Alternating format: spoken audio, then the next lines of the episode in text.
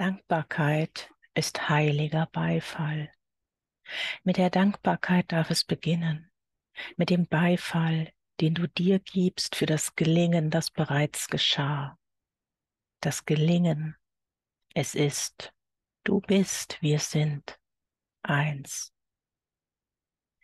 Dein Wille geschehe, dein Reich komme, wie im Himmel so auf Erden, wie im Geistigen so im Irdischen. Hole du dir deine Träume vor dein inneres Auge, um sie dir vor dein äußeres Auge zu holen. Stimme dich ein auf dich, auf deine Verbindung in das Alleine, auf den Nullpunkt in dir. Stimme dich ein auf dein Schöpferbewusstsein, deine Schöpferkraft und deine Schöpfermacht.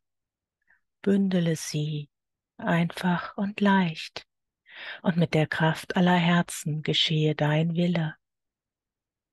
Der Weg in die Manifestation ergeht durch die Herzen, irdisch, menschlich, kosmisch, nicht mehr und nicht weniger.